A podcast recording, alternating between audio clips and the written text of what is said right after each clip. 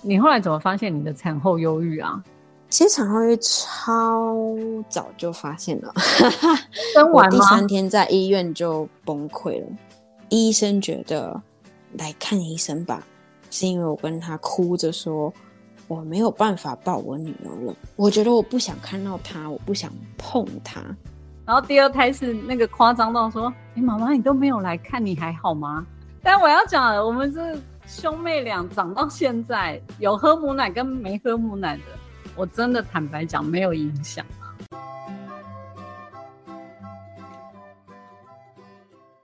大家好，我是欣伟姐，我们今天继续澳洲人妻彭熙的感情之旅，来来来聊一下你怎么跟你先生认识的？对，朋友的朋友，那时候真的就是非常单纯。然后，因为他小我了四岁，所以呢，我们非常的就是是很单纯的朋友。感谢那个当时隔离呀，因为那时候隔离，我们俩都做服务业，那时候然后没有班可以上，所以就变成很无聊，在家真的很无聊。我当时的家里有啊三艘独木舟，可是我不会游泳。但我很爱划独木舟。那你去哪里资源学到独木舟？啊，不用学啦，就慢慢慢慢就一开始有点怕，但慢慢就可以。但是你不会游泳哎，所以旁边要有一个会游泳的。你这样都没有落水吗？没有，这个没有落水。但是我以前那个公路之旅有差点死过，那个我不会游泳，跑去。深潜处理不来，就跟教练比那个上来的手势，然后我是被呛着拉上来。那后来我也不死心，继续换浮潜，深浅不行去浮潜，浮到后面就跟那个我跟我一起走那个人分开，因为我们看到海龟太兴奋。然后后来我一直被浪往后冲，冲到那个快要到船后面了。那个真的是海中央，就是看不到任何陆地的地方。然后好险是有一个船员看到我，就派了一个救生筏过来把我救起来。然后潜完水之后呢，我就去跳那个高空跳伞。可是其实老实讲，那时候跳的觉得还蛮好玩的。可是现在要再跳一次就会怕。你真的胆子很大哎！我觉得那跟我来澳洲的初衷有关。我完全就是。不想要有任何东西绑住我，我觉得我被绑够久，所以就特别猛。所以你家里有三个独木舟？对，然后呢就好无聊啊，每天都是在隔离隔离，然后干嘛的？然后两个人就没有工作，然后就说你们两个那时候有住在一起吗？或者怎么？没有，没有。然后那个大概就是桃园到台北的距离，然后我就说啊，怎么办？那不然你来划独木舟吧。不是说是那种生病的隔离，就只是当下情势是希望大家就是在家那种。我家后面就是那个停船的地方，所以我等于是把船搬到后面，然后把船踢下去，我就开始滑了，不用去哪里的。好，他那他对独木舟也有兴趣 哦，对啊，然后我们就滑一滑，然后后来就是越来越越来越更好。然后后来，好好好，等到疫情开始，也没有真的缓下来，但是就是可能澳洲人开始比较没有那么在乎之后，然后我就说，哎，有维持远距一可能两三个月吧，然后后来我就搬过来了。他的所有的家人都在这个城市，那当然就是我来嘛。然后，哎，那你的工作室怎么办？就是我们有特别找有多一个房间的房子。我学睫毛是为了这一刻，所以我学完睫毛才真正的在这里这一个城市开启了工作室之旅。后来我们那时候有在想，就是哎有没有什么方式，就是比在一起更多一点，但是我们又还没有觉得有那个需要去结婚这件事。他们就说，那我们来登记伴侣，所以我们是有跟州政府登记伴侣这样。这跟这个婚完全没有什么关系耶。应该说，英文来说最低阶的就是 boyfriend girlfriend，那个是没有什么东西跟政府或是跟谁连接的。那这一个是下一阶叫 partnership，嗯，所以我会说是比较像是伴侣吧。对，然后再下一阶段就是你讲的订婚，就是未婚夫、未婚妻。那在下一个阶段才是 wife and husband 登记的伴侣，然后就一切照常。结果大概隔了两三个月吧，就发现哎怀孕了。哦，他们有一个很特别的东西，就是公立医院跟私立医院有一个东西，我完全没有办法接受。所以好险，我当时是有私人的医疗保险，所以我有办法去私立医院看诊。就他们的公立医院是谁有空谁看你，所以你并没有一个真的固定的医生，我觉得很可怕。嗯，这不是我想象中的生产的感觉。又加上我当时怀双胞胎，最一开始的时候，那我就是很想要小心，所以我就特地的找了一个很有名的马来西亚华侨，是一个在私人医院的医生，一直跟着他到生，就是真的很不错。这样，我当时跟我老公说，我很在乎，就是生完吃什么。所以我们就很认真的找，然后跟了一个台湾人的餐厅订了所谓的月子餐，它会有一个保温袋，然后对每天早上餐厅自己送，那个金额很高，所以他们也很怕什么东西搞砸了吧？我觉得，他中午晚餐是一起送，虽然一天只送一次，你自己加热一天，我是讲一天，可是他他的餐都是两人份的。在这里是这样，你去医院，就是当时我住院的时候，餐也都是两人份的，就是给雇的人也可以吃。对对，可我觉得很重要，因为雇的人也是人啊。我记得一百六到一百八，所以差不多三千二到三千六台币。然后订了两周啊，两周不便宜，这个月子餐，但好吃吗？其实还不错啊，你至少你会觉得你吃的比较健康。哎，你那时候刚生完几天出院呢？啊，这边的话，私立医院是五天，公立医院是三天。我第二天就走路了，所以你伤口不会痛哦。我觉得他们现在技术可好了，就是它线是缝在里面，所以也不用拆。然后它其实弄得好，你就是保持干净，其实完全没有什么。需要担心的。澳洲口腹不用自费吗？哦，在澳洲有点不是这样看的，就是他们的医疗保险，政府给的那个医疗保险是保公立医院，所以他会把他们的保蛮夸张，是全部拿掉。就是比如说我今天感冒去看医生，我一毛钱都不用付，那我就看完我就走了。然后他会现在私立哎。对，可是这就是我讲的好险。我那时候一直有保私立的医疗保险，那时候我的那个保险就有帮我付掉部分，但是还是蛮多钱的。我记得他们不是算那个剖腹这件事，他们是算所有东西都分开。像你平常去看医生也是都分开，医生付一个钱。比如说抽血再付另外一个钱，然后拿药再付另外一个钱，检查项目分开付。所以像我当时进手术房的话，有一笔钱是给我的产科医生，有一笔钱是给麻醉师，一笔钱是医院，那个东西全部是分开的，可能有两万多块澳币。我那时候就是很坚持我要去私立的管他的，我有那个保险。你知道补助多少百分比？他每一项目有点不一样，因为比如说，他有一些项目，像我那个麻醉师，好像刚好是一个很贵的麻醉师。像他们私立的人是可以喊他们要多高就多高，所以当时我的保险 cover 掉，加上医院那个已经算掉的钱，我还要补给那一位麻醉师五百块澳币。嗯，他很贵。哎，你这样带回来，你这样 baby，你一个人怎么照顾啊？我老公当时休了六周，但是你们两个都新手啊！天哪，单洗 baby 都有障碍吧？那一间私立医院是以产科有名的，然后他们教的非常非常好，就是怎么帮他洗澡，怎么弄尿布啊，怎么帮他做什么事情都用的非常好。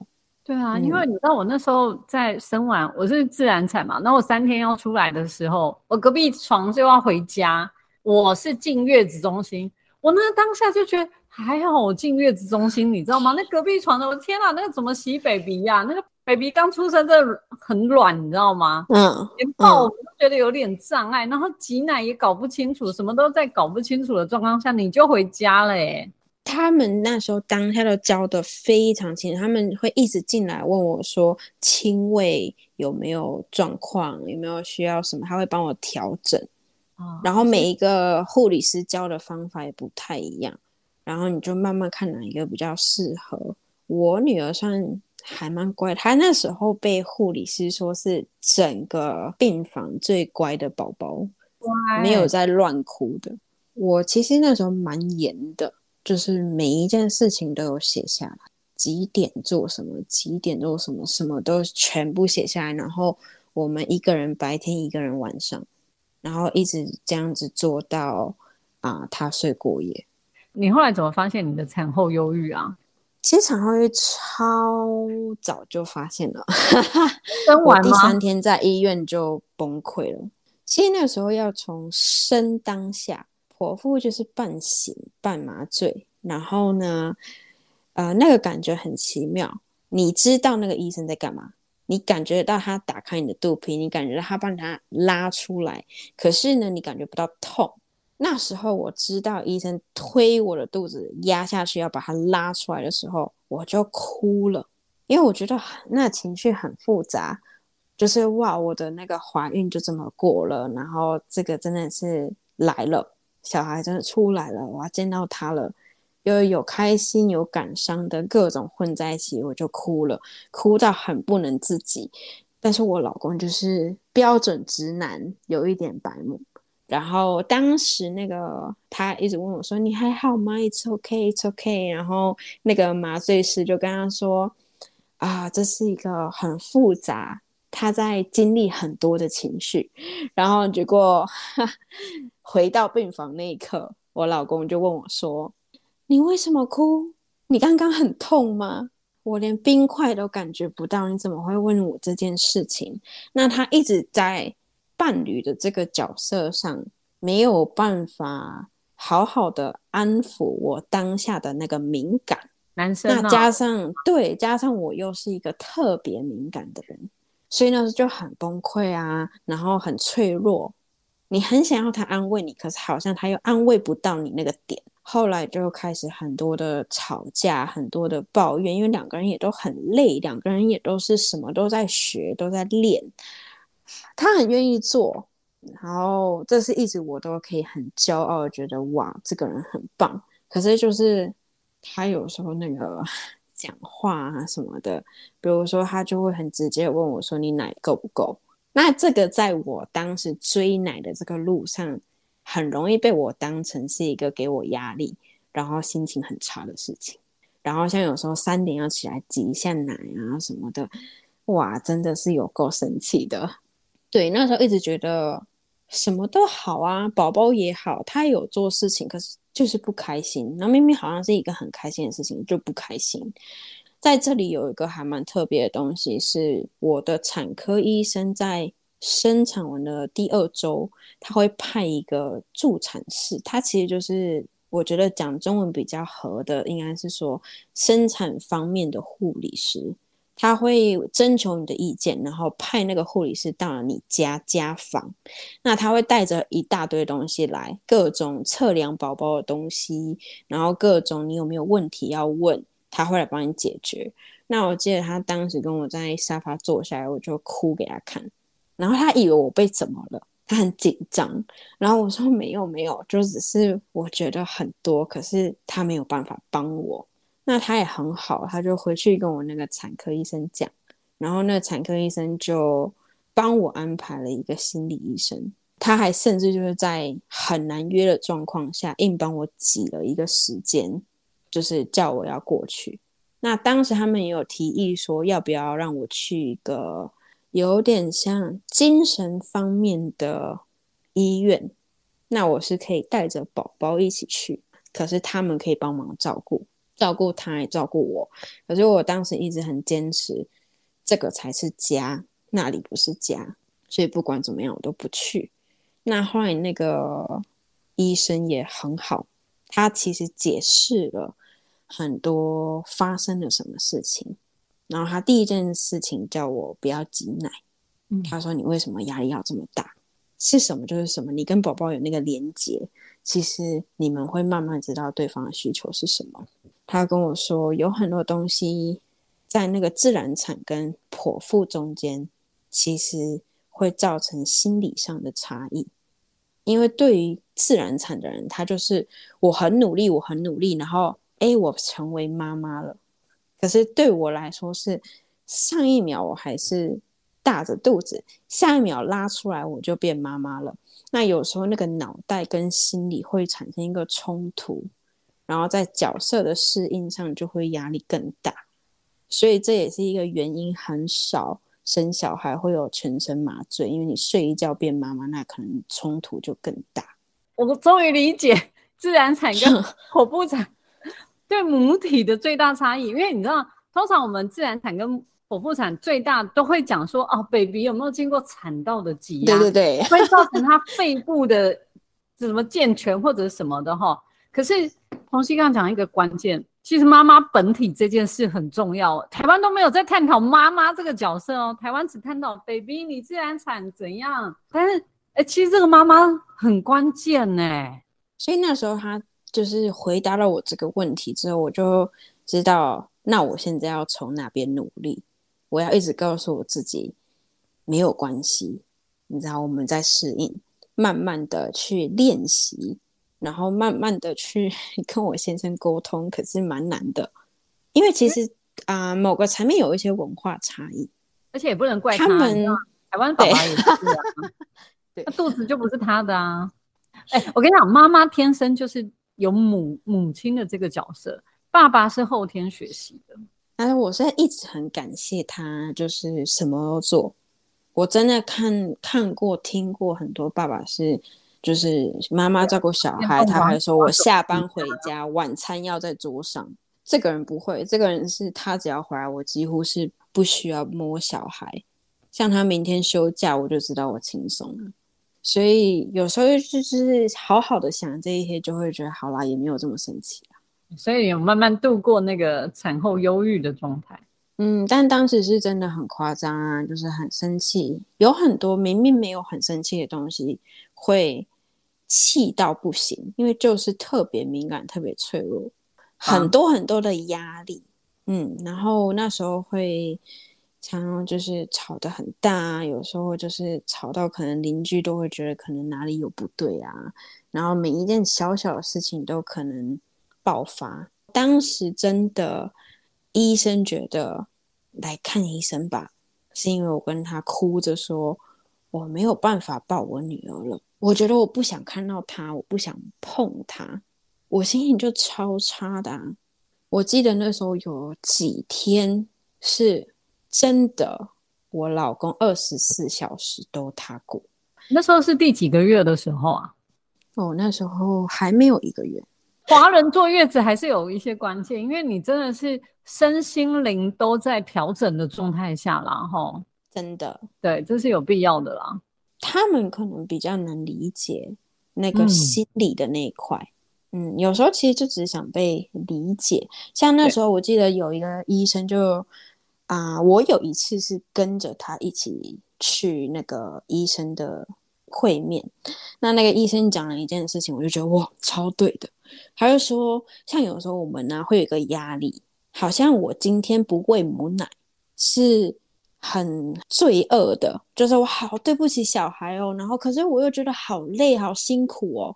他说那时候那个老公哈，就是要有一个角色要出来当那个果断的人，因为他今天就是要站出来说没有关系啦，配方奶也很好啊，或是你就尽量啊，那我们不够了就配方奶啊，真的没有这么不好啊。他他必须要做那个角色，那个是只有他可以做的角色，你才会觉得。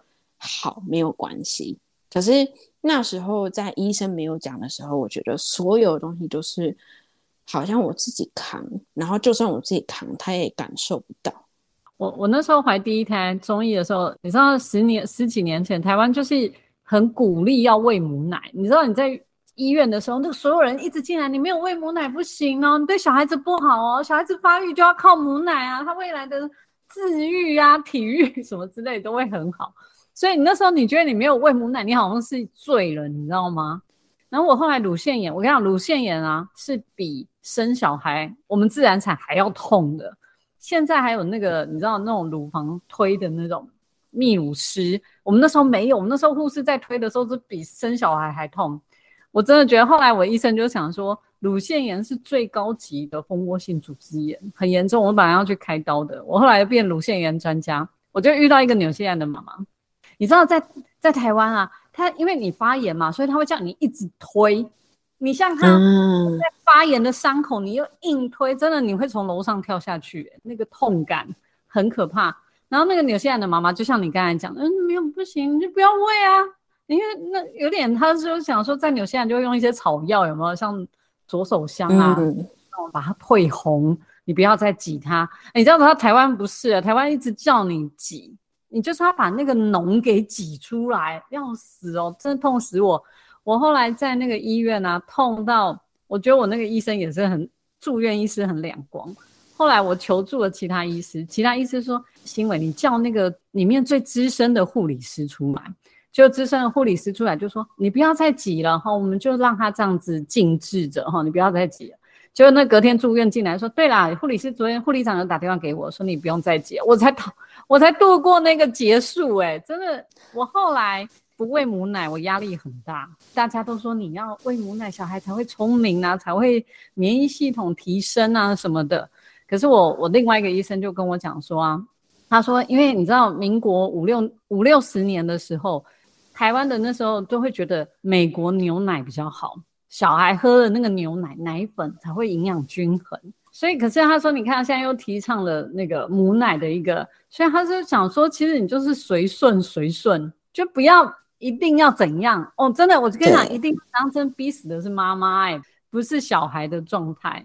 我后来你知道，老大有喂到母奶，老二啊，我连一口都没有让他喝，因为我的乳腺炎经验真的太可怕了。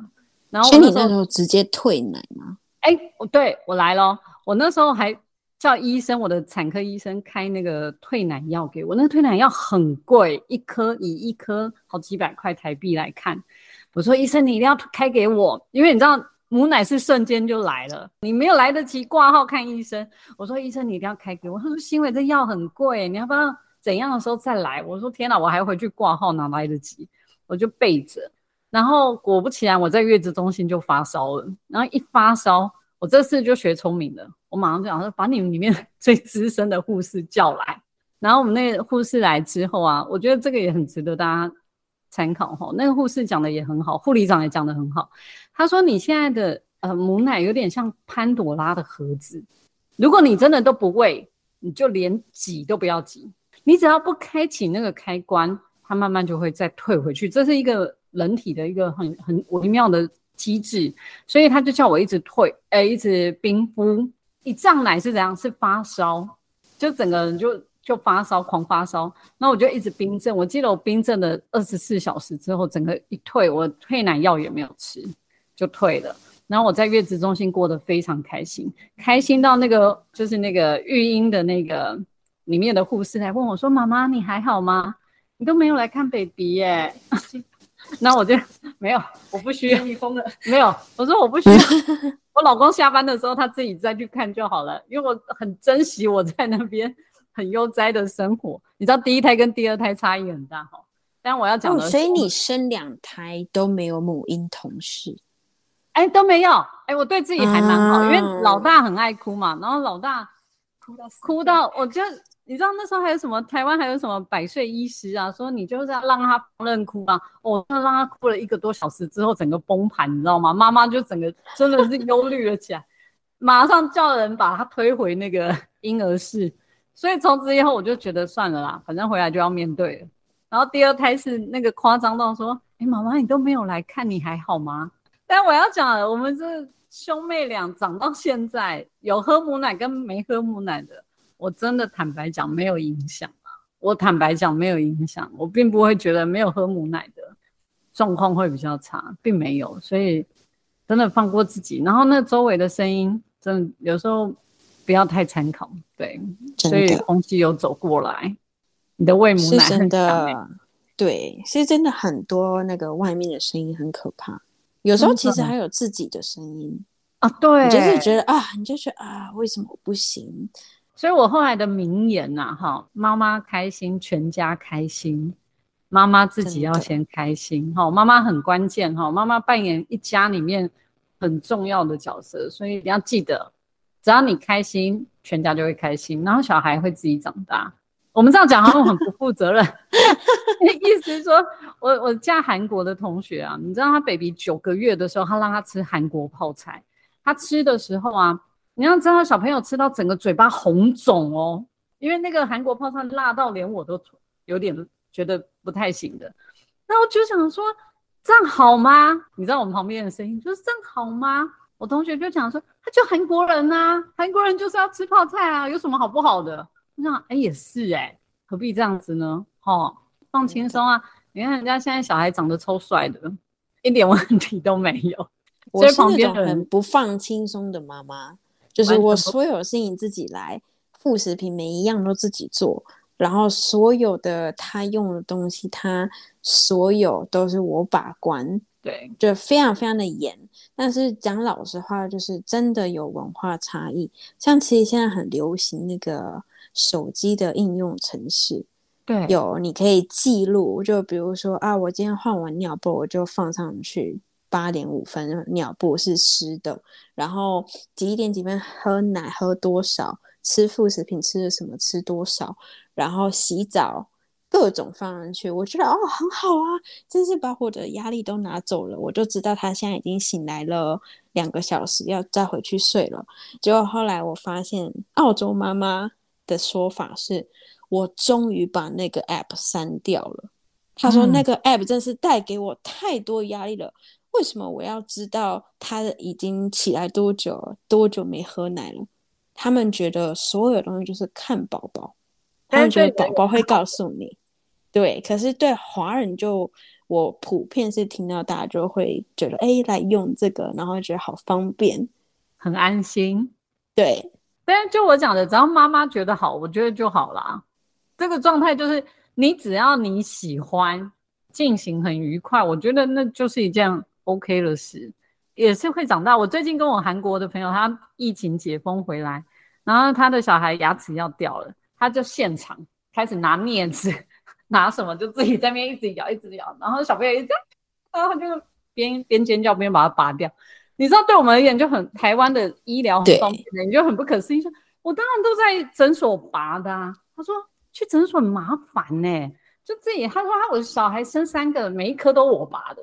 他小孩甚至到最后都自己会拔，都可以啦。真的，我都要讲的是都可以。但是你看起来，我觉得以你天使的宝宝没有问题的。他单没有凌虐你晚上睡不着觉这件事，他就已经很满分了耶。还是真的算是蛮简单的。对我后我一开始以为，哎，好辛苦，好累，有好多事情哦。结果后来我加入一些妈妈群之后，就发现我也太幸运了。对对，我是觉得你超棒的，就是，哎，你这五年你都没有任何的，你遇到困难，然后你没有任何的负面的声音，你就是去解决它、处理它，然后就过。应该说，本身不是一个会。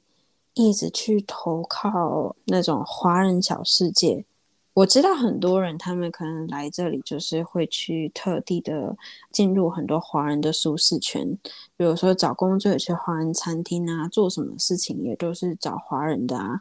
可是我可能比较没有这么追求这一块，当然也是有华人的朋友，可是。我没有特别要待在那个地方。